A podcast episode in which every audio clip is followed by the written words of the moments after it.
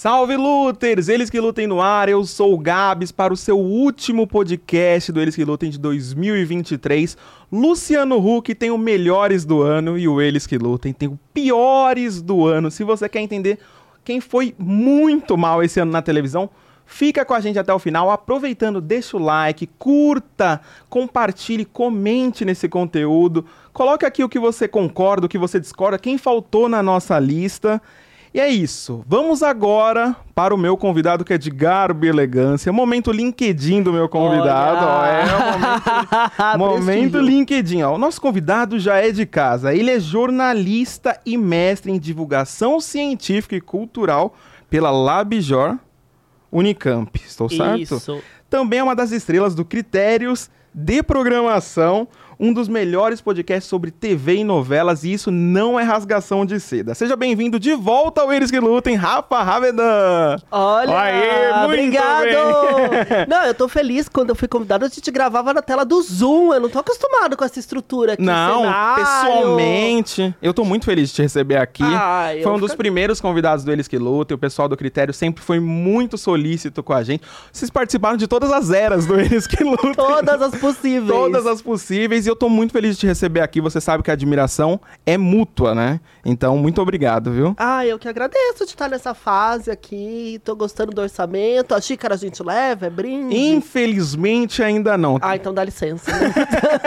você viu? É, tem que cobrar caro. Mas quem sabe, né? Quem sabe a gente coloca um patrocinador aí, se você tiver. Quiser patrocinar eles que lutem em 2024, fiquem à vontade, né? Mas, Rafa, eu vou pedir licença só pra mandar um recadinho pro pessoal aqui porque esse é o último episódio de 2023. Quero agradecer muito a galera que apoiou esse ano do Eles que foi um ano de uma mudança radical, né? Viemos Sim. pro estúdio, muitos convidados, gente que passou anos e anos na televisão, uma galera que é que cobre, comenta, que é uma galera que eu tenho super respeito, mas o meu maior respeito é pros fãs e pra galera que sempre apoia o Eles que Lutam. Então, muito obrigado e 2024 tem mais. Dito isso, Eita. Dito isso, Atrações do dia. Hoje vamos comentar os piores programas da TV em 2023 e para você conhecer cada um vai ter que ficar até o final, né, Rafa? Concorda com isso? Acompanha a lista, vai isso. seguir. Isso, já aproveita, deixa o like, curta, ativa o sininho que é importante, às vezes o YouTube não entrega, é sempre importante.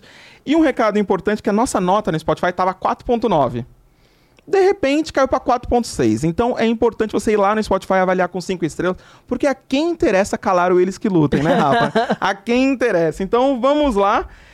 É isso. Vamos começar então com a nossa lista de piores do ano. Tá preparado para falar, Rafa? Eu sei que você não tem papas na língua, hein? Vamos, né? Me, vamos. Trouxe, me trouxe pra falar mal, né? Vamos, vamos. Nossa meta de likes hoje é 70 likes. Piores do ano, 70 likes. Então vamos começar com um programa hum. que todo mundo considera um dos piores do ano. Pipoca da Ivete. E aí, Rafa? Foi mal? O que, que aconteceu para essa pipoca ser sem sal e não estourar? Então, né? Na verdade, eu tô até tentando entender o que, que foi aquilo, né? Eu, eu acho que foi alguma tara do Boninho em querer criar um formato próprio. Ele, ah, eu vou aqui no carisma da Ivete, acha que a pessoa sozinha dava conta. E teve duas temporadas isso, né? Eu, eu, acho assim, errar é humano, errar duas vezes, eu, eu não sei, assim, não, não consigo entender. Mas é uma lição de que carisma só não é o suficiente, né? Porque a Ivete é muito carismática, isso é um é. fato, ela canta pra caramba, ela entretém. Eu acho que no The Masked Singer ela funciona. Então, mas é, é para provar que sozinho não dá. Você tem que ter um formato, você tem que ter um objetivo. E aquilo ali, você não sabe se é um game show, se era uma bajulação. E eu lembro que era muito vendido como formato exclusivo, né? Um é. formato Globo. É, tomara que caia, era formato exclusivo é. também, né? Então. Tem, tem, essa questão, né? Parece que quando aparece em formato Globo, formato exclusivo, a gente não sabe se é fã ou hater que tá falando. Porque nunca virou um formato realmente. Você fala, caramba, a Globo criou isso e foi genial, né? Então, é mas você considera que a culpa é de quem nessa história? Do Boninho e da equipe de roteiro? Ou a Ivete mesmo que patinou? Eu acho que tudo que tem Boninho a gente já começa culpando ele, né? Eu acho que esse homem já podia se aposentar do BBB, agradeço, olha, você foi maravilhoso, beijo. Porque é muito tarde, e assim, vários projetos na mão dele. No limite foi isso, né? Na mão dele foi tenebroso, tirou da mão dele, incrível, né? Melhorou, melhorou.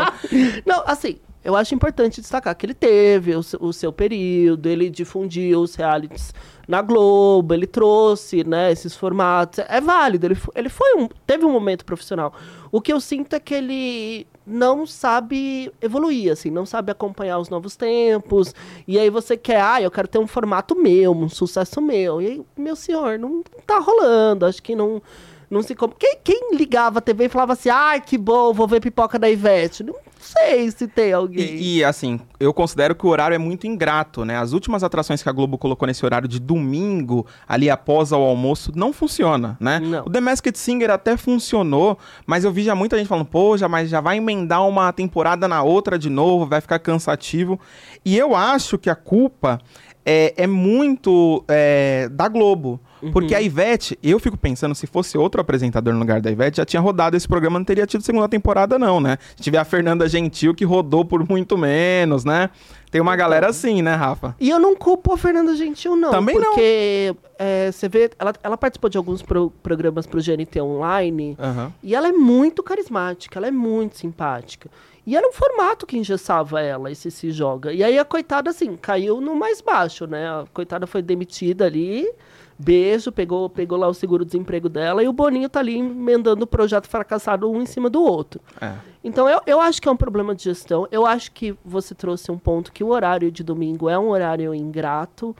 Eu não sei se é um horário para tanta experimentação. É. Eu, o The Masked Singer, eu gostava muito quando era de dia de semana à noite, porque eu sinto que você chegava cansado da rotina e você tinha lá aquela farofa para você curtir, para você comentar. E, e, no domingo, eu acho tão ruim o domingo enquanto dia que eu, eu perdi o horário, sabe? Você se programava, o programa é bom, mas você não conseguia ver. Eu acho que carece. Eu, eu não sei, eu, eu fico pensando se talvez a Globo precisa reestruturar uma grade com menos programas, porque tem isso também, né? Chegou um tempo que o Faustão ocupava a grade inteira, é. você lembra? Tipo, uns dois, três programas no domingo.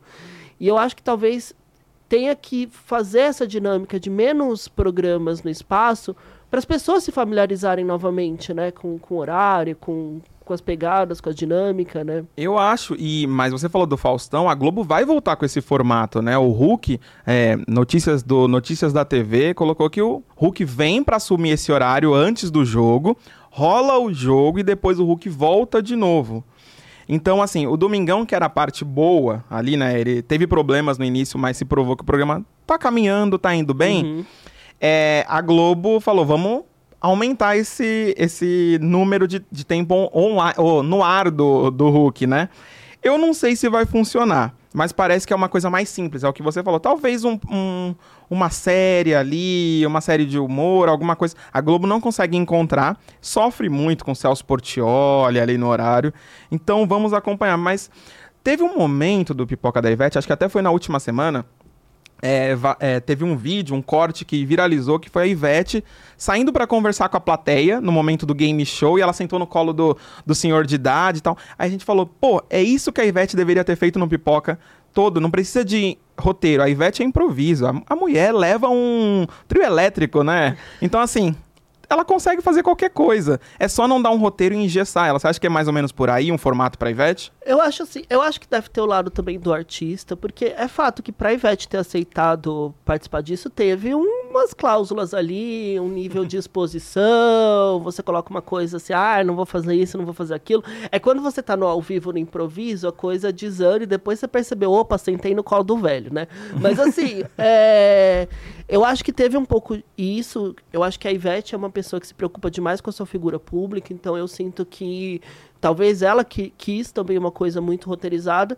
E uma coisa muito roteirizada tem esse problema. Se você não tem uma desenvoltura, se você não tem uma familiaridade com o formato, com a questão, não vai dar certo. É. Né? Porque é, é, é aquilo, não basta o carisma, tem que estar o carisma com a técnica. E eu acho que a Ivete, nesse sentido, não é a área dela. Ela é cantora é. e o Estação Globo com ela funcionou bastante, né? Mas era uma coisa mais próxima do que ela já fazia, né? E que ela conhecia, porque ela conseguia interagir com os artistas, ela falava quais eram os sucessos de cada um, né? Enfim, era o universo dela, ela tinha o conhecimento dela e ela usava. Agora, pipoca da Ivete, o que, você vai tirar daquilo que você vai trazer da tua vida e jogar pro pipoca da Ivete? Não tem o que você quer compartilhar nisso ali. É, eu acho que é unânime que merece o troféu do Eles que Lutem de piores do ano, porque realmente foi. Foi. Bom, Hum. temos um outro programa, o Fábio até comentou isso, eu abri a caixinha de perguntas e o Fábio mandou Caldeirão com Mion. E eu acho que a galera, eu acho que tá muito dividido. Tem uma galera que já não suporta o Marcos Mion chorando, falando que ele é pai, que não sei o quê. Tal, a galera já não tá muito suportando esse Mion super empolgado de estar na Globo após dois, três anos contratado, sabe? Assim, com esse.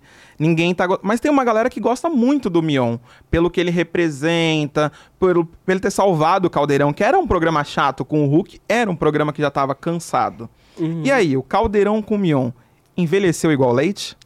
Então, eu tava conversando muito, porque a, a minha mãe é o tipo de pessoa que liga a TV no sábado e ela vai, e eu acho que a gente tem que ouvir as pessoas que, Que assistem. que assistem.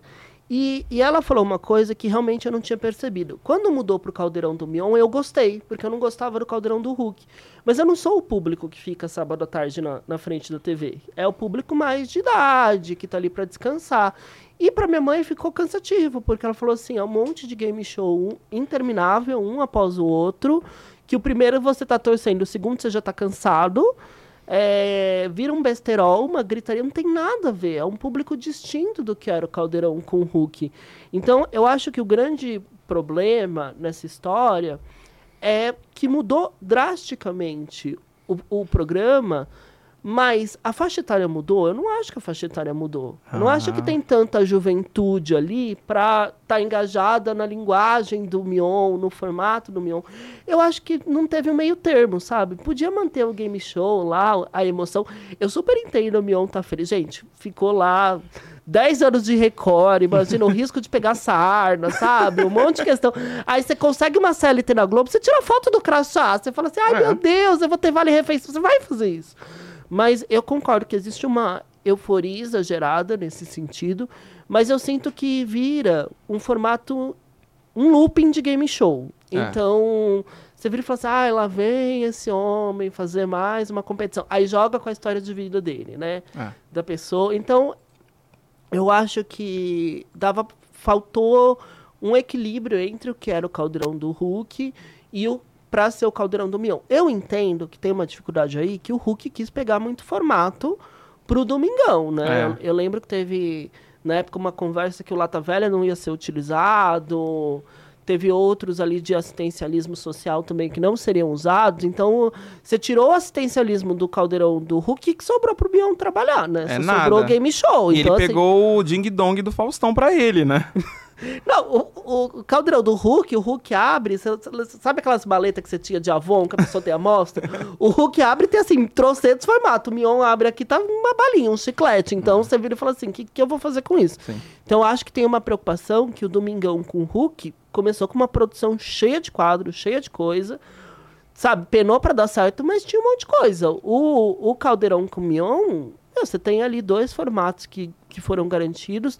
O Sobe o Som, que até ficou melhor com o Mion, eu gosto. Mas é aquilo, você só tem aquilo e, e aí, você vai fazer o quê? Você mantém um, um programa assim um ano inteiro no ar com isso? É.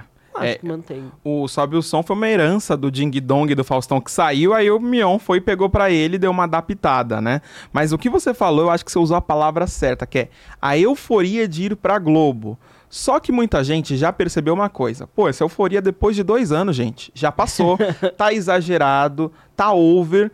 E assim, quem sou eu pra criticar o Mion? Mas ele virou aquele cara que ele criticava na MTV. Aquele tipo de artista que a gente critica, que ele criticava na MTV. Então, existe uma questão aí. Muita gente fala que ele quer aparecer mais que o artista que tá cantando. Então, o artista tá cantando ali no palco, tem uma Joelma ali no meio do palco, ele tá do lado dançando. Sendo que o palco é do, do artista, né? Eu convido você, Rafa, pra vir pro Eles Que Lutem. Não faz sentido eu falar 90% do tempo você falar 10%, né? Porque aí eu não preciso trazer você, eu falo aqui sozinho. Então, eu sinto que é um pouco. que a galera tá pegando um pouco de ranço disso. Mas o Mion tem carisma. Uhum. Ele segura, porque o programa que você falou. O programa hoje só se segura no carisma dele e do Lúcio Mauro Filho. Porque os quadros já são cansados, passados, poucas atrações e, um, e pouco investimento da Globo. A Globo falou: ah, o Mion segura, vamos investir em outras coisas que estão dando errado. Né? É, ela investiu em estética, na verdade. Esteticamente falando, o caldeirão é bonito, o palco é bonito, o logo é bonito, enfim. E, e é o que você falou, o Lúcio Mauro Filho combinou horrores com o Mion. Ficou, Nossa, mu- ficou- ficou uma delicinha dupla. E eu acho que dava pra explorar mais, porque o, o Lúcio tem conhecimento muito grande de música. Você falou que funcionava a Estação Globo, olha aí, você, usar essa pessoa que tem um conhecimento musical pra trazer outras questões. Eu acho que o, o que eu vejo é assim, o Caldeirão com o Mion, ele quis agradar uma faixa diferente da faixa que, que assiste o, o- a Globo no sábado. Até porque se joga pra novela das seis, gente, aí são públicos totalmente diferentes. É uma quebra ali, né? Sabe? É o momento de você levantar, se você não gostar, você levanta e vai embora, né? É, assim, ah, o Mion deixa ali, ele teve ligado, vou fazer meu cocôzinho, vou fazer minhas coisas, porque... Então, eu acho que faltou, assim, ponderar. Não acho que é um caso perdido, não acho que é um programa que tem que sair do ar e, ai, acabou. Eu acho que tem grandes chances de melhorar, mas com cautela, assim, É. tem que ter um equilíbrio aí. Eu acho que o troféu aqui piores do ano do Eles que Lutem não vai pro Mion especificamente, vai pro Caldeirão. Pra produção, tá faltando atração, tá faltando novidade. Tudo que chega de novo tá sendo meio que reformulado, mas são coisas antigas, né? Então tem o ABC do Mion, aí agora tem é, TV Teca. Só que é a mesma coisa, só que pra TV. Então tem muito disso, né? É, eu acho que dá pra, dá pra investir em bastidores. Eu lembro o- os últimos meses do Se Joga, quando ele era de sábado, ele tinha dado muita coisa do, do video show. É. de bastidor, de que eu acho que é um caminho que o Caldeirão parece que tá querendo permear, né? É. Ah, falar mais de televisão. Funciona, talvez é, é uma deixa, apelar pra nostalgia, né? Já tá começando. Mas sem game show, assim. E eu acho que se ancorava muito nas análises do Mion, que você, depois de um tempo você fala assim, lá nos anos 2000, na MTV, eu ria. Eu agora tô achando constrangedor. Então, não Porque sei. hoje ele já é um pai de família e um senhor usando é, Air Jordan, né? Então fica uma coisa, fica uma coisa meio estranha. E, e, talvez assim, não é uma crítica a ele, mas falta colocar mais gente ali pra ajudar ele. Ele é muito bom, mas falta. O próprio Gugu tinha o ET Rodolfo, né? Então, assim. Tem essas questões que a gente precisa de mais gente ali. E eu sinto falta do Lúcio Mauro Filho ter um pouquinho mais de protagonismo. Sim, né? sim. E, e eu, eu estranhei o festival de publi de tênis que rola, todo combinado. Ah, eu vi com tênis pra combinar com o seu tênis. Gente, caguei pra tênis, na boa. Assim, tá lá, ostentação Nike, ai, porque é o Air Jordan, foda-se, meu senhor, É. ah, querido. Então, não sei, um- os critérios, os parâmetros. Eu lembro que foi o, o Paulo Vieira e o Gustavo Mioto num programa, e os dois falando, ai, porque eu tava na dúvida de qual tênis. Qual... Eu Falei, gente, isso é relevante. Sabe, sábado à tarde eu tenho que ouvir isso, a pessoa tá em dúvida de tênis colocar, então não, não sei, assim, acho que.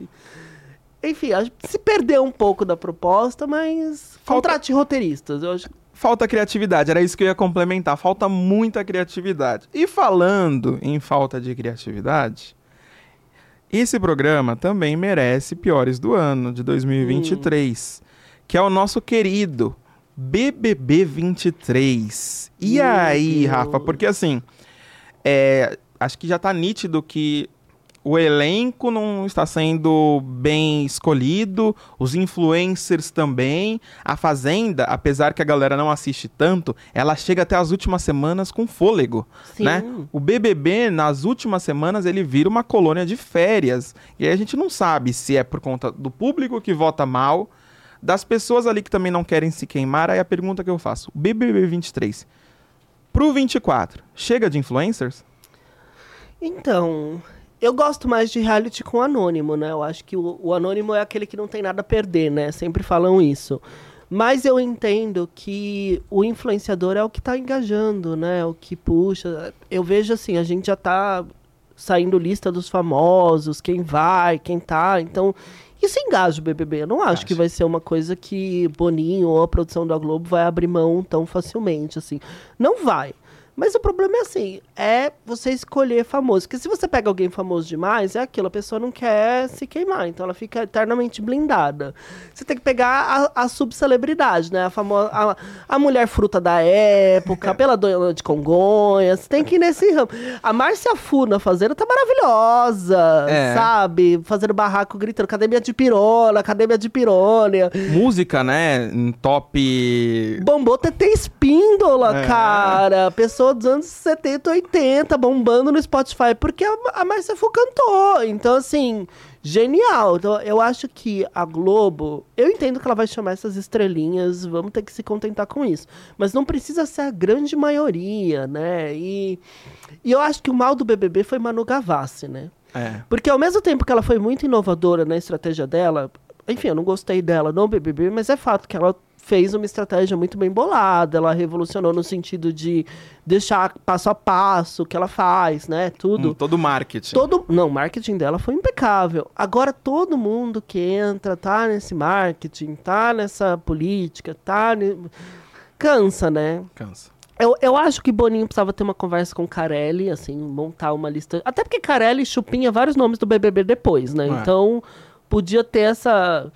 Porque. Não sei. E eu tava vendo o vídeo do Brasil que deu certo sobre o BBB. E eles falam uma coisa que eu achei maravilhoso: que a melhor coisa do BBB 23 foi saber que essas pessoas sumiram da televisão nesse segundo semestre. e é realmente isso, porque deu, dei graças a Deus, sei lá, tem César Black só que tá na Fazenda. só. e. Quem mais? Não... Então, assim, Hum. agradeço o sumiço deles. Acho que foi a melhor coisa desse BBB, assim. É, eles viraram ex-BBBs, mas só pra gente não perder o fio da meada, o que, que você acha que faltou pro BBB 23 como reality show? Por que ele foi tão mal? A repercussão dele, os votos assim caíram drasticamente, o número de votos e tudo mais. Por que o BBB foi tão ruim?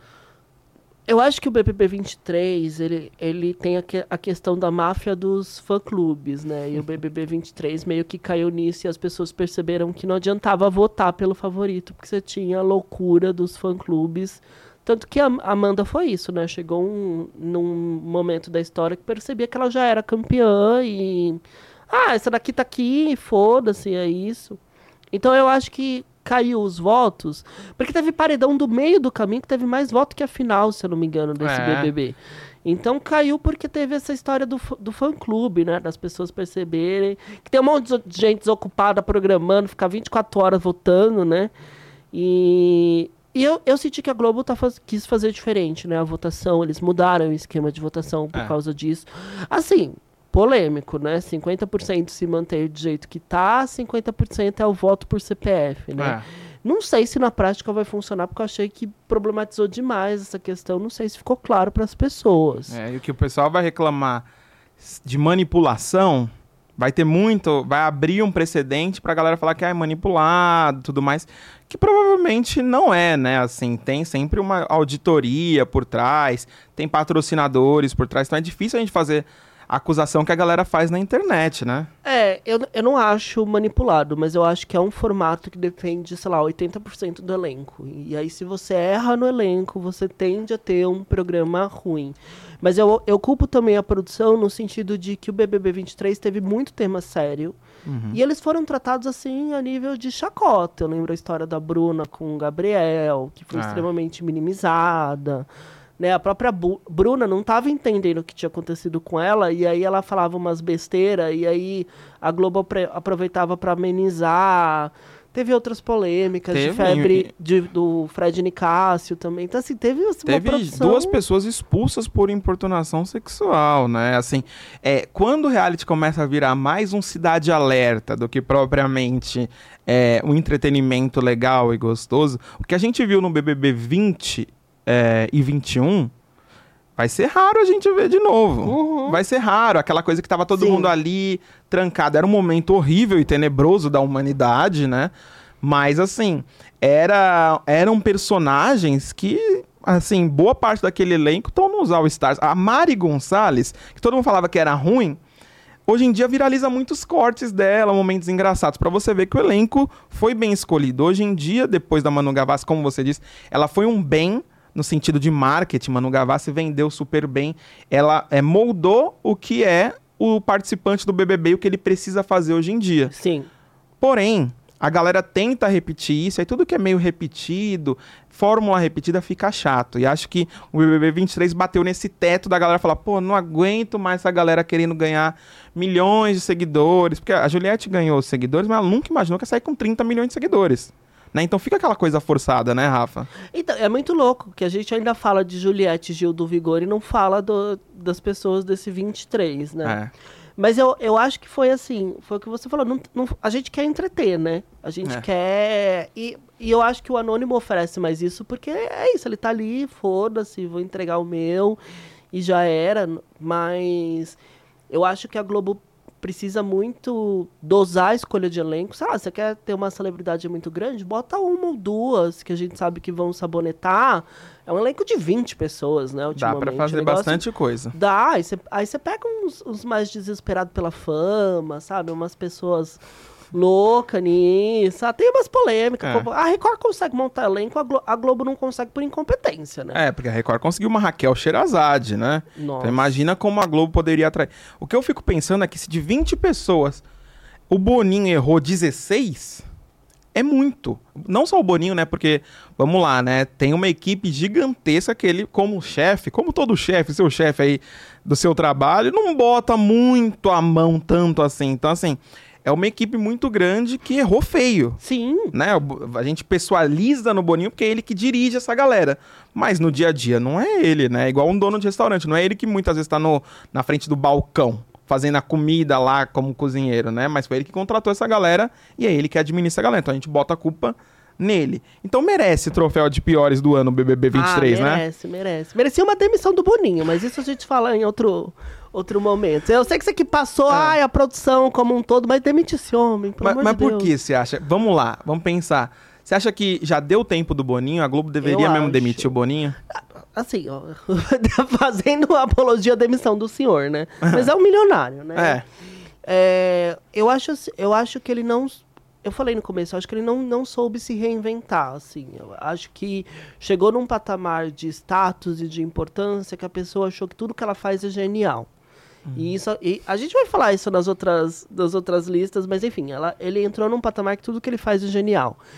E não é.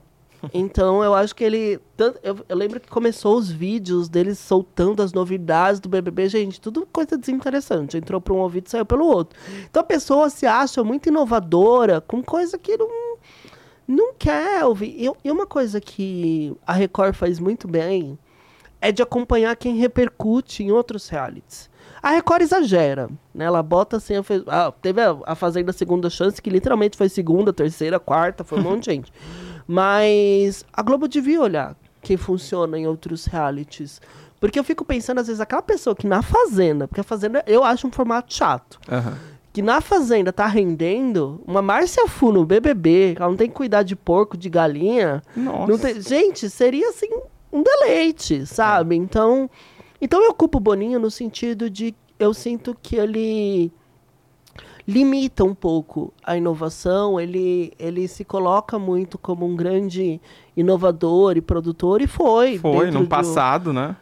E eu acho que ele que tá fazendo o BBB engessar e ir para um caminho que perde o entretenimento. Bom, já que você falou, eu vou ter que falar também. Eu acho que tem um rolê. É, tem um rolê que a diferença do BBB pra Fazenda, eu acho que o BBB é um reality muito mais bem editado, muito Uhum. bem- melhor conduzido, num horário melhor e com mais investimentos, isso é óbvio, né? O BBB é, é uma Record, é um SBT de investimento ali, só do que eles recebem de patrocinador. Porém, a Record, ela está muito mais atenta a quem cobre reality de televisão como nós. Então, dá ouvido aos jornalistas e aos influenciadores. Ouve a galera, quem a galera pede no Twitter. Tem um ouvido um pouco mais atento. A Globo, ela ignora o que as pessoas pedem Sim. num reality. Então, por exemplo, ela traz um PA no BBB 22, que é um cara assim que a gente nunca, a gente não lembrava tanto. Foi uma grata surpresa, ok e tal, mas é, é- a Globo não ouve tanto que o público pede pra elenco e tudo mais. Ela faz da cabeça dela. E isso é uma coisa de quem já tá acostumado. Ela fala assim, vai ser sucesso de qualquer jeito, eu vou fazer do meu jeito. É, é essa impressão que passa, assim. Ah, eu, eu tô carregando esse formato aqui há vinte e tantos anos. É fato, o, se a gente pega o Big Brother, tem muito lugar que o formato morreu e aqui no Brasil tá, segue, é o maior produto de audiência da Globo, né? Eu sempre tenho esse dilema se é o BBB ou a novela das nove, né? No, no faturamento Sim. total. Mas enfim, não, é um, ou é o primeiro ou é o segundo maior programa da Globo. Então estamos falando de um puta Em três meses só, né? Três, quatro Sim. meses. Então, e- mas eu acho que tem esse, esse comodismo, assim, acho que tem. Aí ele anunciou as inovações. Ai, gente, Mar- Marcos Veras e Luiz Miranda. Eu amo Luiz Miranda. Também. Mas eu tô olhando pro Muris- Luiz Miranda e pensando assim, ai, gato, olha a chacota que você se meteu. Fã de BBB é o inferno, vai fazer a sua vida um inferno. É, e humor, humor é também uma parte ingrata do BBB. Eu acho que o Luiz Miranda e o Marcos Veras vão sofrer porque a galera não esperou o Rafael Portugal. Não. E quando a gente já tava gostando muito do Paulo Vieira e queria mais edições, acabou. Eu acho que até que a Globo tirou o Paulo Vieira porque ele vai ganhar alguma atração mais forte na emissora. Mas eu achei que a escolha do Luiz Miranda foi boa, mas eu esperava uma outra mulher, uma outra pessoa mais da internet. Eu esperava uma blogueirinha, por exemplo.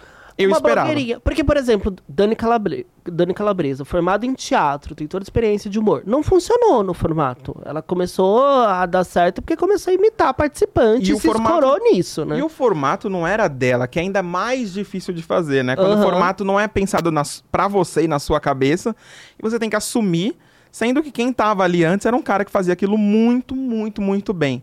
É muito ingrato, né? Eu acho. É- nossa, você falou blogueirinha. Eu... Porque é isso. é, são claramente quadros feitos pra- pra vi- viralizar, né? É o que ele colocou a Rafaela Tuma lá, cartunista.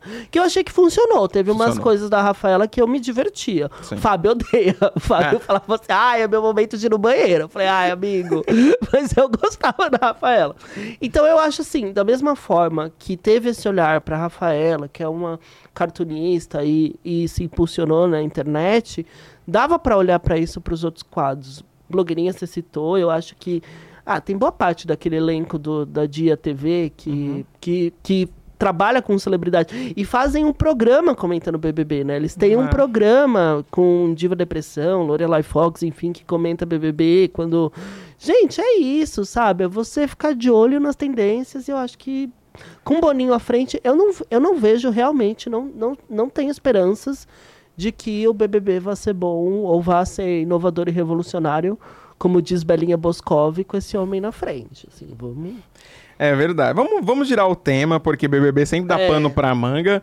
Mas é isso, merece o troféu Piores do ano. Vamos agora para um outro programa também da Globo, mas calma, gente. Vocês acham que a gente só vai falar da Globo? Não. Calma que a gente vai chegar em outras emissoras. E aproveita, deixa o like, vai comentando se você concorda ou não com o troféu Piores do ano, quem faltou, por que esse programa, por exemplo, você concorda que Caldeirão com Mion foi um dos piores programas do ano? Comenta aqui né? Concorda que Pipoca da Ivete foi? Comenta aqui, deixa a sua opinião, vamos debater. Vai ser super bacana. Vamos para um programa que foi muito comentado. Até dá pra passar rápido nesse programa, porque realmente foi um desencontro. Encontro com Patrícia Poeta. Foi assim. Um dos piores programas do ano. Eu acho que agora não tá mais, né? Eu acho que agora ele- ela, ela vestiu lá o cosplay de Datena e tá funcionando, né? Mas foi, assim, ela com Manuel Soares. Gente, o que foi ela, Manuel Soares? Eu ficava assim, constrangido, e eu via só corte. Assim, eu- lembro dele se despedindo, ela se despedindo da câmera, ele parado, assim, dando a mão, alguma coisa assim.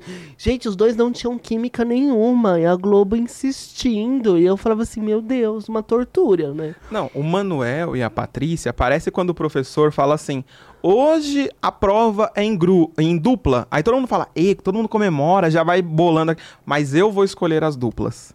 A Globo fez isso com a Patrícia Poeta e o Manuel. Literalmente, né? Botou duas pessoas que não tinham muito a ver, não tinham essa química. A gente sabe que pra trabalhar todo dia, o programa são cinco programas diários, né? Uhum. É, são cinco programas durante a semana, ao vivo, com muita coisa que acontece do nada, você tem que ter uma química, não adianta. E a saída do Manuel Soares, de certa forma, ajudou a Patrícia Poeta. Eu achei até que, ela, que não ia virar. Eu achei que ela ia ficar marcada por esses episódios com o Manuel. Você achou que isso ia rolar? É, eu, eu achei que ela ia se sentir mais à vontade, porque ela não tava mais aguentando aquele homem, né? Claramente, assim, na hora que o homem saiu, ela falou assim: olha, meu momento de brilhar. Então, funcionou. O que eu acho que acontece com o encontro é que eu acho que ele não tem personalidade, entendeu? Muita coisa que tem nele é coisa do mais você. Então, por exemplo, tem a Tati, que é, o, é a Tati, né? A- Tati a- Machado. A, Tati Machado, que funciona no mais você, aí de repente ela tá no encontro também. Aí tem aquelas coisas que eu acho constrangedor quando imprime o, o personagem de cartolina, de, de papelão e bota na plateia. Porque na pandemia funcionava assim: olha, gente, estamos aqui com vocês, olha essas pessoas, o acolhimento. Aí de repente virou essa chacota de papelão, assim. Marina Silva aprova esse desperdício? você ficar imprimindo pessoa e botando Não dá, né? atrás pra comentar, bota o elenco de Pantanal, de papelão, e fica comentando, ah, esse aqui tá bom, ah, esse aqui tá horrível. Ah, pelo amor de Deus, sabe? Enfim. Não, eu concordo com você. E aí, uma pergunta que eu te faço: se a Globo deveria manter esse programa na grade? Porque você falou sobre a falta de personalidade do encontro. E eu concordo muito. Sabe aquela pessoa que você abre o Instagram? Nos seus stories, e ela é aquela pessoa comum. Ela faz uns boomerang, vai na balada, grava 17 stories, assim. Ela é aquela pessoa comum, né? É o, o homem lá com, com a mão no volante do carro, sabe assim? Então é aquela pessoa que é muito comum, ela tem uma personalidade muito definida e ela segue a tendência. O encontro é meio que isso, assim, não tem, não tem algo que você fala, nossa, eu vou assistir porque isso é legal. Você, se fosse o Boninho, ali o quem gerencia a Globo, manteria o encontro na grade em 2024? Então, eu, eu tava pensando assim de. Ah, es- es- aumento mais você e tchau, sabe? Porque eu, É. eu gosto mais de você. Mas eu fico pensando que a Ana Maria já tá cansada, né? Ela já tá- ela tira 10 férias por ano já, É. né? Mas você é raro você encontrar com ela. Amo, mas. Então eu entendo que o encontro talvez é um movimento de tirar as horas. dar menos horas pra Ana Maria, porque realmente ela tá cansada. E você manter a linha ali de shows. É, eu não gosto, não é, um- não é uma coisa que me agrada, mas eu tenho gente que tá amando essa versão da, da teninha de, de Pate Poeta, de tipo, ai, vamos falar de crime, ai, desgraça, que delícia. ela é uma Então, jornalista, fez Jornal Nacional, ela sabe fazer isso muito bem, né? é, eu acho assim, não gosto, não acho muito carismática, mas eu, é, é aquele famoso caso, vai colocar o quê aí? Não sei, você... Porque o mais você aumentar e ter outras pessoas, não sei se é uma boa, né? Então... É. Eu acho que o caso da Patrícia Poeta, eu acho ela competente, mas ela não é carismática, né? É. Aí eu penso o molejo, que é o extremo oposto, né? Que eles não têm um vozeirão, eles não vão fazer um show assim que você vai falar, nossa, mais que, que entonação, que potência vocal. Mas você vai num show do molejo, você não fica parado, né? Você não. O Andrezão começa a falar, você não consegue não dar risada. E aquilo contagia quando você vê, você já tá dançando. É o El Chan. Também o El Chan tem essa energia. Então falta essa energia, esse carisma pro encontro dar certo. Eu acho que 2024 vai ser o ano do agora ou nunca pro encontro, sabe? É, eu, eu amei que você comparou molejo com Pate Poeta. Foi Eu bom, né? Vocês acharam que eu viajei muito? O Eu- ícone. Mas assim, é, eu adorei esse look, mas. Você achou que é o, é o extremo É oposto, o né? extremo oposto real. Mas eu acho que. Por exemplo, a Tati funcionou no encontro, né? É. E a Nós- Valéria Almeida E também. a Valéria Almeida também. Então. Eu não sei se Paty Poeta vai aceitar dividir os holofotes com mais pessoas. Não precisa tirar, né? A gente já tá, já Ah. tá engolindo essa mulher, já, já entendeu. Mas assim, dividir com, com as outras que têm mais carisma, eu acho que fa- faria o, o formato andar mais. E abandonar o papelão, pelo amor de Deus, aquelas pessoas Chega. de papelão, eu acho fúnebre. Você tá, acho- tá indignado com o papel. Ai, não, eu achei que ia acabar aquilo e não para. E cada... eu, eu fico pensando que se renascer der certo, É. vai vir mais peão de papelão. Eles vão. de eles- manhã. Mas eles sabe? vão reutilizar o papelão do Marcos Palmeira, né? Vai, tá uma- vai ter um, um chapéu de, de fazendeiro, né? De todo o elenco, né? É. Porque tá Pantanal 2 total. Mas enfim. eu- Ai, gente, chega, chega. Parte poeta a gente aguenta. Papelão. É não. duro, né? É duro. E... Mas é isso. Vamos girar o tema para outro programa que merece o troféu Piores do ano. The Voice. Joguei aqui, nem vou falar nada. The Voice. E aí, Rafa? Ah, ah, só cansou, né? Eu amo o formato, né? Mas eu acho que não teve. Não teve. Tem dois problemas. O problema é assim, a pessoa que participa do The Voice, ela não fica famosa, né? É. Demorou um tempo pra perceber isso, tanto que no começo era contrato com gravador, agora é prêmio em dinheiro, eu acho mais justo pra pessoa que participou, né? Até porque tem que comprar as músicas na, pra tocar na rádio, é. né? É, tem uma coisa, a gente fez um programa do The Voice lá no Critérios e, e tinha uma coisa assim, você não tem um estímulo do ganhador. Então, o, o ganha- o ganhador do The Voice, ele não vai para uma trilha sonora de uma novela, ele raramente vai, vai participar dos programas de entretenimento, mas você, o encontro, É. né? Ele, ele, ele não tem uma, uma carreira local, não existe isso. Ele nasce, cresce, se reproduz e morre ali no, no, no The Voice. Nossa, mas você deu uma boa ideia. E. Não, então assim. difícil fazer sucesso assim, né? É, difícil Sem você... o apoio da Globo, né? Então, então eu acho que teve aquela questão de mil temporadas. Gente, teve ano que a gente tinha quatro temporadas do The Voice, sabe? The Voice normal, The Voice Kids, The Voice mais, The Voice. Então, assim, teve o desgaste. É, é uma pena porque eu amei o The Voice mais de, de, de tal forma. Eu achei que era um formato pro domingo. Eu É. achei que o The Voice mais tinha funcionado. Mas gastou, né? Ai, tá vendo? É Boninho de novo, gente. O Ai, problema é ele. Ai, então. Demite, tá vendo? Eu não tô sendo mal. Não, você tá, você tá falando a verdade. E tem uma questão. Sabe quando eu achei que foi a pá de cal no The Voice? Foi quando colocaram a Fátima lá, que já não tava com vontade de fazer televisão. Ela, a Fátima, desculpa, gente, mas a Fátima não tá mais na pegada. Não. Ela perdeu o brilho. Não é que ela não quer fazer, mas ela perdeu o brilho. Claro que ela quer fazer o dinheiro caindo bonitinho no dia 5. Gente, ela é mais carismática assoprando linguiça em comercial do que fazendo The Voice. Porque o comercial ela fica 15 minutos no estúdio, né? No The Voice ela tem que esperar todo mundo. Aí a G.O. pra lá, a G.O. pra cá. Aí Michel Teló pulando. Sabe assim? É uma das coisas que ficou muito datado. E aí, quando colocaram a Fátima, eu falei, aí eles já demonstraram que o programa já era, né? Não, e sabe o que, que é o pior? A pergunta é: o que mudou a Fátima lá?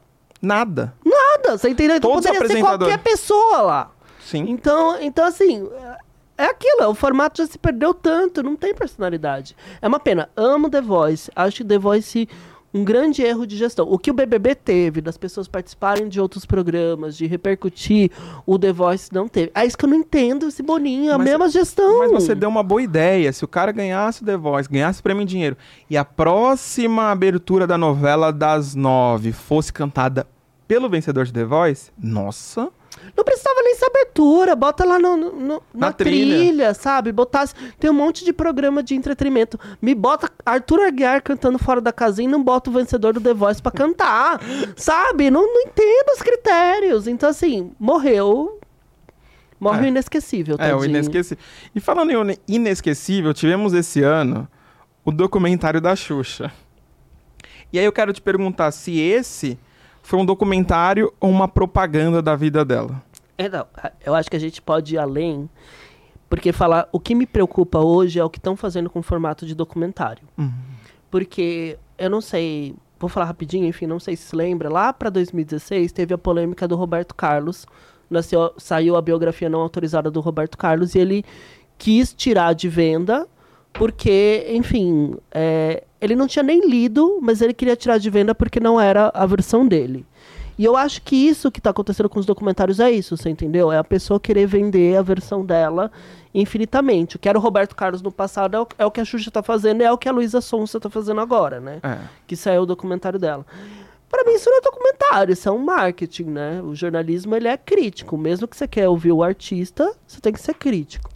Eu roubar Então- sua caneca aqui pra encher Opa! Opa, é bom, né? E- Ô, por favor, que eu tô falando demais, hein, senhor? Não, mas é, é ótimo. Gostei disso que você falou. Continua. Tipo, então, então eu sinto que aquilo que foi no passado com, com os livros, que foi a questão que até o autor, eu não vou lembrar o nome dele, é Paulo, não vou lembrar. Ele fala, né? Ele fala que o artista tem uma grande preocupação que o Roberto Carlos fazia de querer controlar tudo que se fala sobre ele. Uhum. E isso é muito preocupante, né? É. Que teve a, a, a lei das biografias e depois autorizou a biografia sem o consentimento, né, do autor. E eu acho que esses documentários são nisso. O que me preocupa é, primeiro, você vender um formato jornalístico e na prática ser uma coisa extremamente publicitária.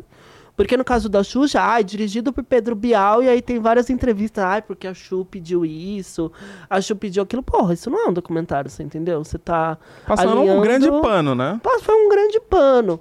E, e você inferiorizar o formato de documentário e achar que todo documentário é isso. É. Porque você teve o da Juliette, que foi um, uma grande passação de pano. Você teve agora esse da Xuxa, que foi uma grande passação de pano. Você tem o da Luísa Sons, que é uma grande passação de pano também, porque ele não entra em nenhuma polêmica, é ela falando dela mesma. E aí você vai alimentando uma, uma indústria do, do autodocumentário, né? É, do autoelogio. do autoelogio. Então, assim, gente, é, é- é cansativo. E me preocupa demais, porque você. É um espaço que você poderia ter para outro tipo de obra. Por exemplo, um do- uma das melhores séries que eu vi, enfim, foi Vale o Escrito, o documentário que a Globoplay fez sobre o jogo de bicho, do bicho no Rio de Janeiro.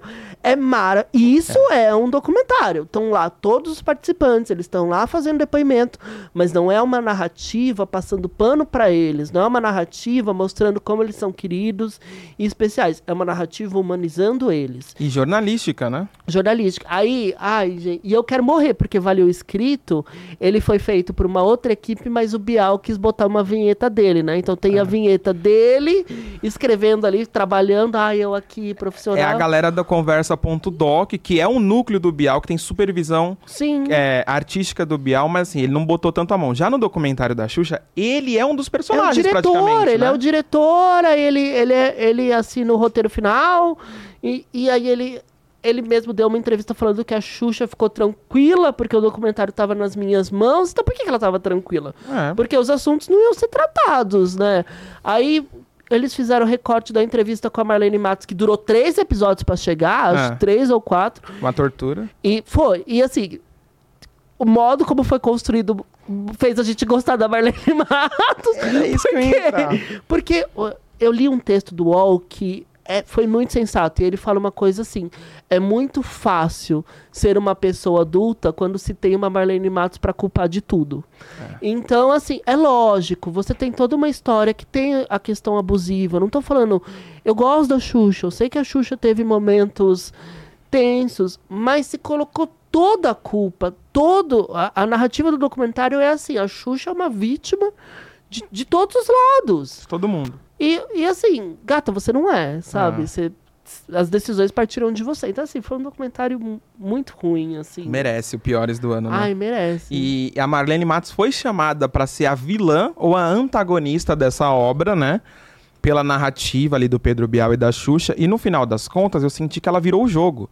Que na verdade a galera começou a compreender um pouco mais a Marlene Matos e um pouco menos a Xuxa. Então não foi tão bom. Só passando rapidinho, falar sobre esse documentário da Luísa Sonza. Porque assim, é um documentário. A Luísa é uma menina muito esperta.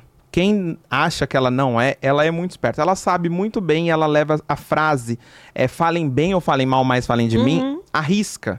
E ela sabe que isso gera engajamento, isso é, gera mais streamings, mais views e tudo mais.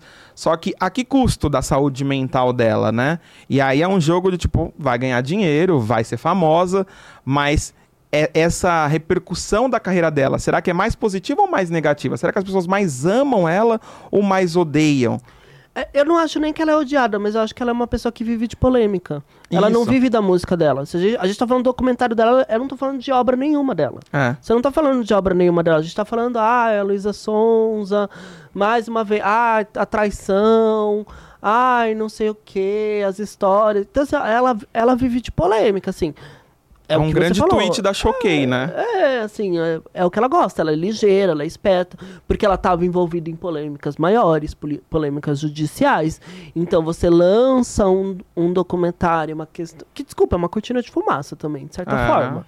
Sabe? Mas que alimenta essa questão do, do ego involuntário. E pega carona nisso que a Xuxa tá fazendo, né? Sim, com certeza, com certeza. Eu acho que tem esse, esse rolê da cortina de fumaça. E tem um rolê dela falar assim, cara, é muito ruim esse tipo de exposição que tá acontecendo, o pessoal tá falando da minha carreira. E ela mesma fez um documentário pra falar da vida dela, né? Então, qual é que é desse rolê, né? É, é, é a, a grande biografia do que o Roberto Carlos queria que saísse em vídeo, né? Acho É. que ele só, ele só não teria saco pra fazer esse tipo de documentário que ela, que ela tem. Mas aí, aí salta uma declaração, ai, porque o que que eu fiz? Eu me exponho e não sei o quê. Chata, desculpa, Luísa, você é chata pra caramba. Mas enfim, o que me preocupa de Xuxa, de Luísa e afim, é que distorce o que é documentário. Se a pessoa quer conhecer um documentário, vá assistir Vale o Escrito. Parece que tem outros documentários também sobre os bicheiros. Sim. Você falou Conversa.doc, tem uma série de documentários, né?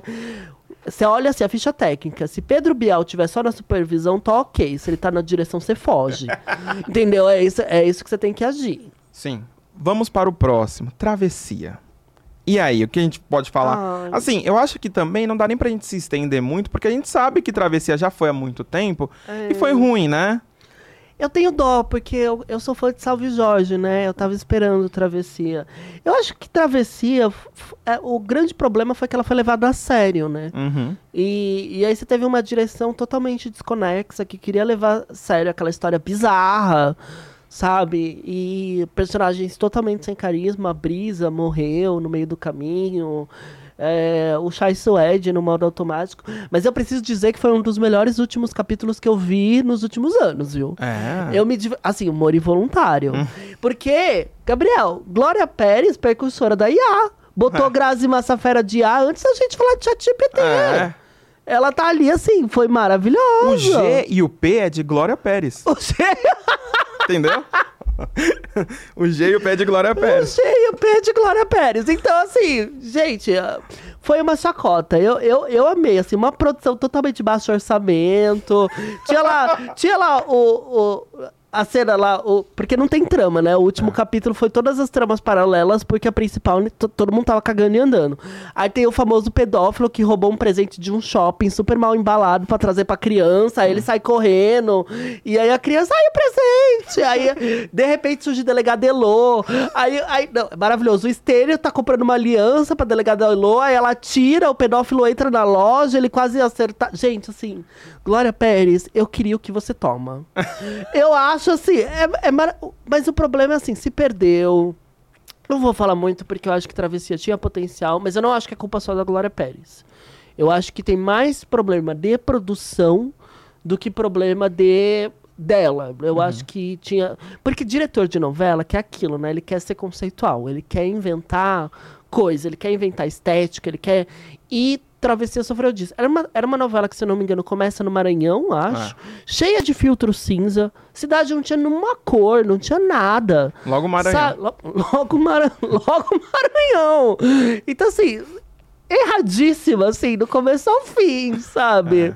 Você conta os, os atores de Maranhão também, você conta no dedo que estão lá. na- Ah, isso é um problema grave da Globo em todas as escalações, né? Sim, então, então eu acho assim.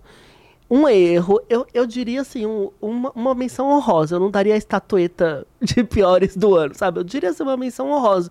Porque eu realmente acho que, que Travessia foi ruim, concordo. Mas eu, eu acho que ela poderia ser pior, sabe? É, você acha que poderia ser pior do que o próximo aqui?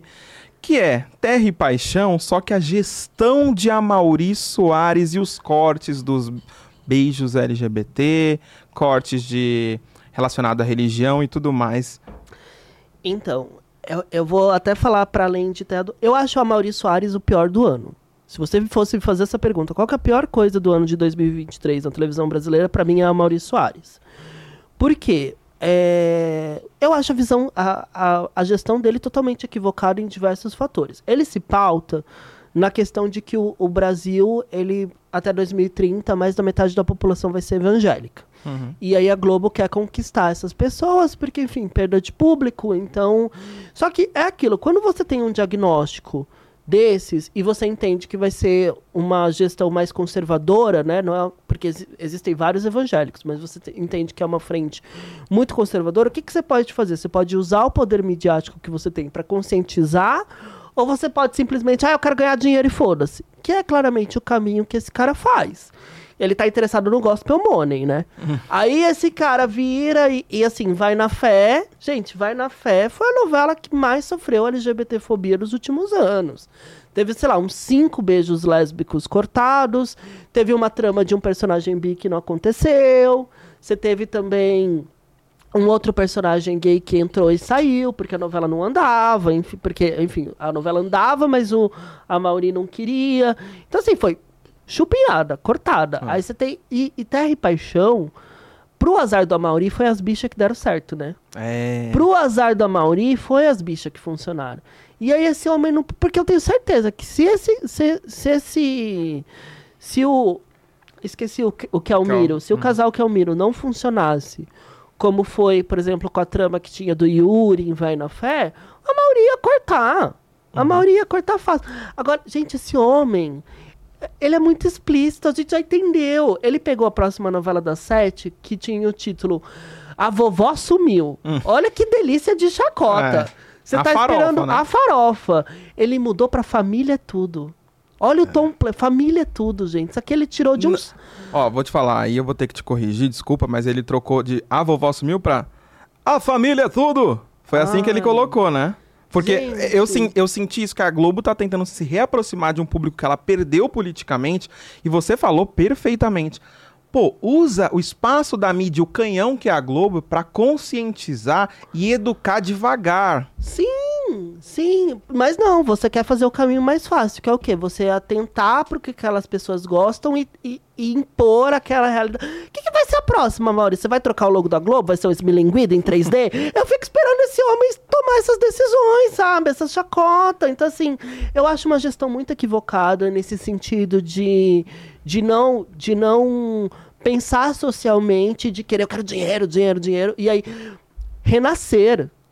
No original é uma trama de uma igreja católica, vai virar igreja evangélica. Então ele, ele tá empurrando a goela abaixo isso.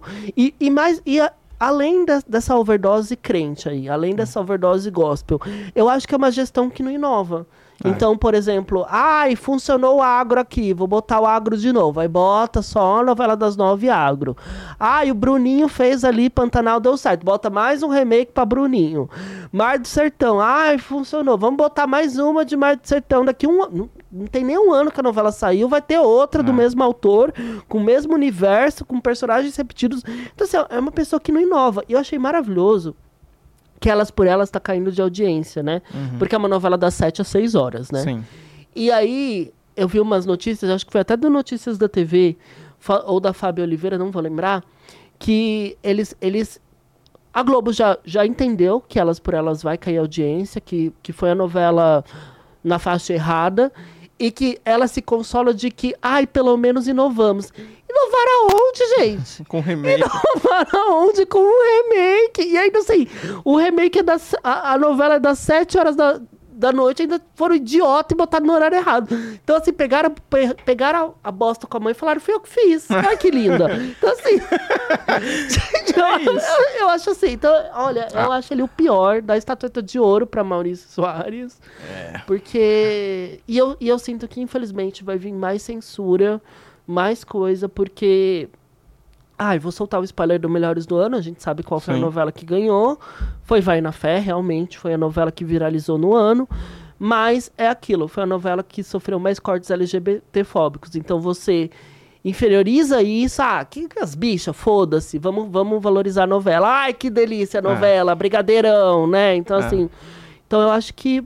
E, a- e a gestão dele tá dando certo, né? Porque se ele cortou e mesmo assim ganhou audiência, eu acho que a- se a gente não se.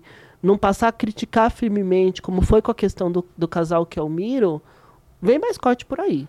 Vem, vem. E vamos, vamos mudar de canal, vamos Ah, grava- SBT? Vamos. Vamos pro SBT, a gente tá com um tempinho curto, mas dá pra falar aqui rapidamente. A infância de Romeu e Julieta merece piores do ano? Ah, o que, que você conhece de A Infância e Romeu e Julieta? Quase nada. Eu não, Também, é, ela é irrelevante, né? é irrelevante. Vem de um. O SBT foi bem nesses últimos anos com novelas pra família Foi. e parece que essa começou a dar uma desandada. É, né? eu acho que assim, o SBT tem dois problemas que a Globo vem fazendo. Primeiro é repetir autor, né? Escrever novela é um processo criativo.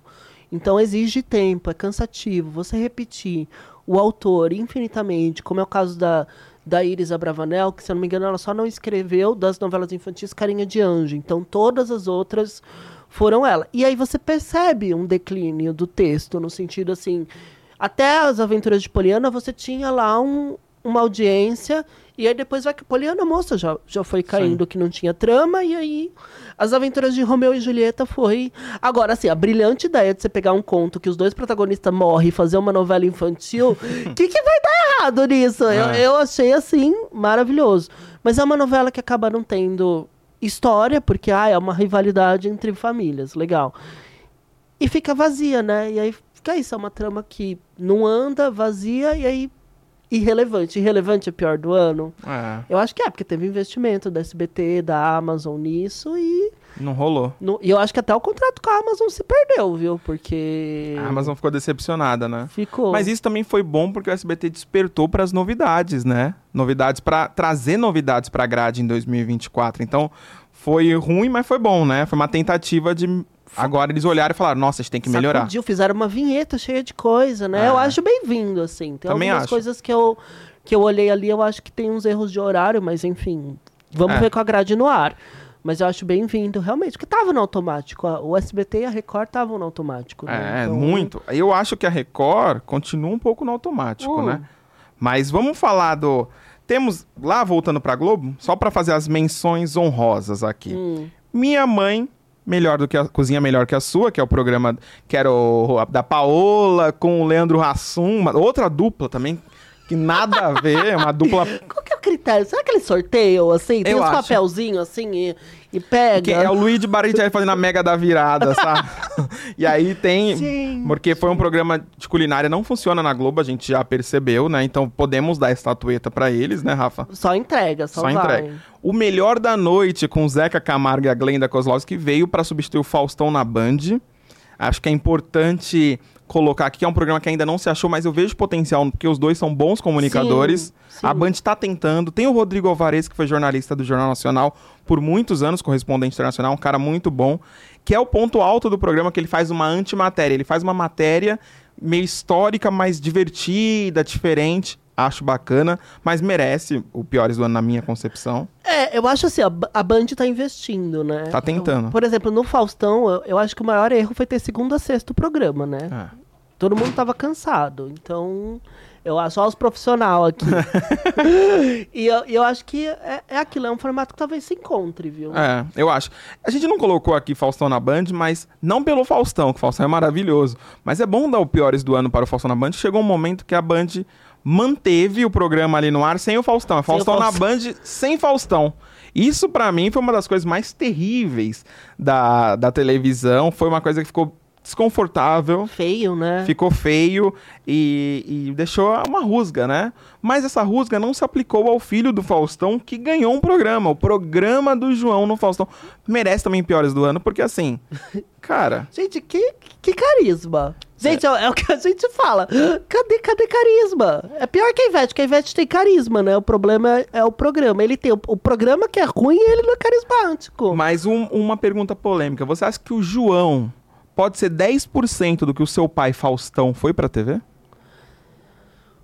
Não, que ele foi pra TV. não. Eu, eu acho que um, o que eu sinto de problema é que às vezes eu, eu percebo que essas pessoas se escoram nas famílias, né? Teve uma a mídia, a mídia foi bem grande com ele e com o filho do Gugu, né? Uma boa vontade que a gente não vê tanto assim, né? Pois é. Mas eu não vejo essas pessoas investindo. Tipo assim, você tá estudando, você tá.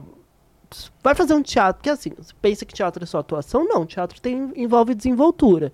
Vai para um teatro, vai fazer uma técnica, vai. Então, às vezes, eu sinto que essas pessoas se escoram assim, ai, talento é de família, genética. Não, não é. É. Então, não sei, assim, se o garoto estudar, quem sabe, mas já começar com o programa dele é de, é de lascar, hein? Exatamente. E o último programa que merece uma estatueta também é o programa da Eliana no SBT. Porque realmente uma, uma tristeza, né? É muito, o programa da Eliana é muito aquém do que a Eliana merece. Então, você tem noção que a Eliana viralizou horrores esse ano, muito mais pelas participações que ela fez na Globo e do GNT do que do- no SBT?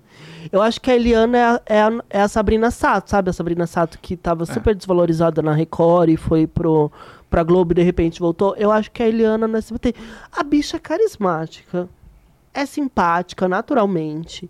É engraçado, eu acho que ela sabe hits. Ela tem uma presença de palco muito boa também. Sim.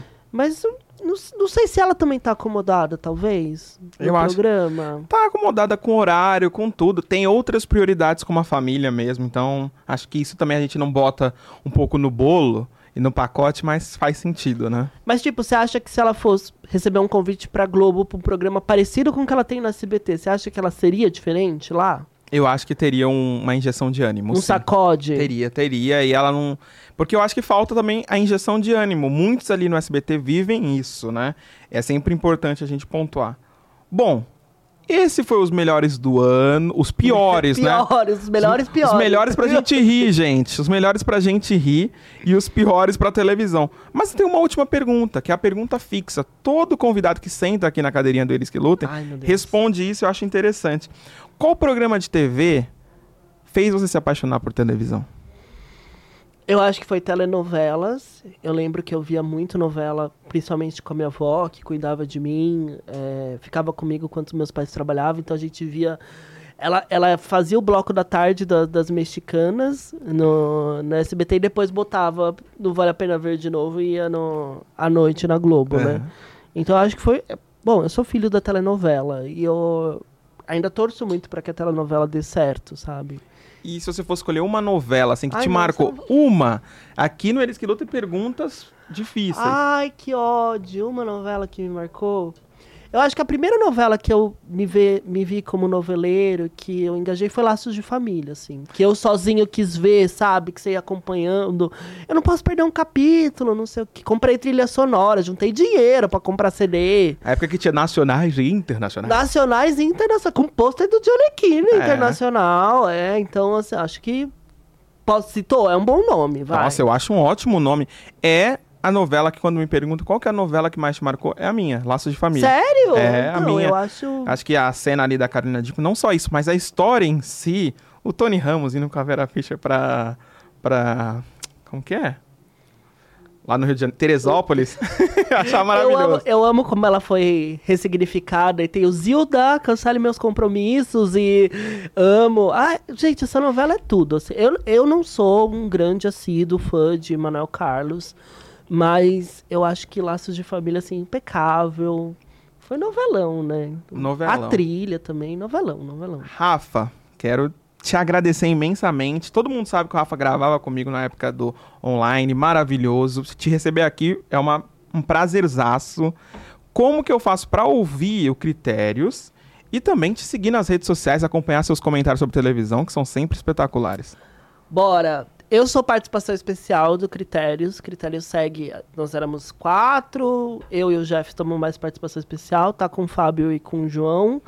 Gente, jogar no, no, no melhor programa de streaming de áudio que você tiver, Spotify, Deezer, enfim, pesquisa lá, critérios de programação. Eles têm uns episódios enormes, eles estão 10 horas um episódio. Vocês Sim. me avisam, vocês aguentam ali. tem, tem gente que pede pra eles, ai, faz mais hora pra gente viajar ouvindo vocês. Pois é. Ô, louco. E o Critérios, então, tá ali. Tem os especiais de autores que são maravilhosos. São minhas gays do coração, palpiteiras, amos demais. Então, só acompanhar por ali. Quem quiser me procurar nas redes, é só buscar Rafael Revadan. Tô no, tô, eu ia falar, tô no Spotify, é ótimo, mas tô também. Tá. Tô no Twitter, tô no Instagram, mais no Twitter pra gente falar mal. E só seguir por aí. É isso mesmo. E deixando aqui pro pessoal do Critérios uma indicação de participação especial. Para um episódio de 10 horas, Fátima Bernardes. ela tá super querendo participar há bastante tempo. Então, Fátima Bernardes, vocês poderiam chamar. Acho que ela vai topar um episódio de 10, 12 horas. Com depoimento dela. Com depoimento, com certeza. eu acho, eu acho. Mas muito obrigado. Quero receber todo mundo do Critérios aqui. Pessoal que vier para São Paulo, por favor, venham. Vocês sabem que o microfone tá aqui aberto. E agradecer a galera por esse 2023 impecável. Eles que lutem cresceu muito. A gente tava com meta de 12 mil inscritos, porque a gente tinha 6 mil no começo do ano. A gente vai bater 20 mil. Mentira. Não, mas eu amei aqui a estrutura, o formatão. Gostou? Ó, É. Parabéns. Botou a cara no sol, É, botou o logo. Bonito, né? Ah. Você vê? Então, muito obrigado a vocês que, meu, comentam, a galera que tá sempre por aí. Eu não, nem vou citar todo mundo, porque a gente esquece, né? Mas tem ouvintes do coração, como a Eva Barbosa, tem a Antônia Vitória, tem a Thaís também, que também tá sempre ali A no. Thaís Emery, É. sempre no Critérios também. Sempre. Então, assim, agradecer todo mundo que sempre participa aqui. Muito obrigado, gente. Lembrando que a gente só comenta em 2024. Eles vão lutar ainda mais. Falou, pessoal! Tchau, tchau.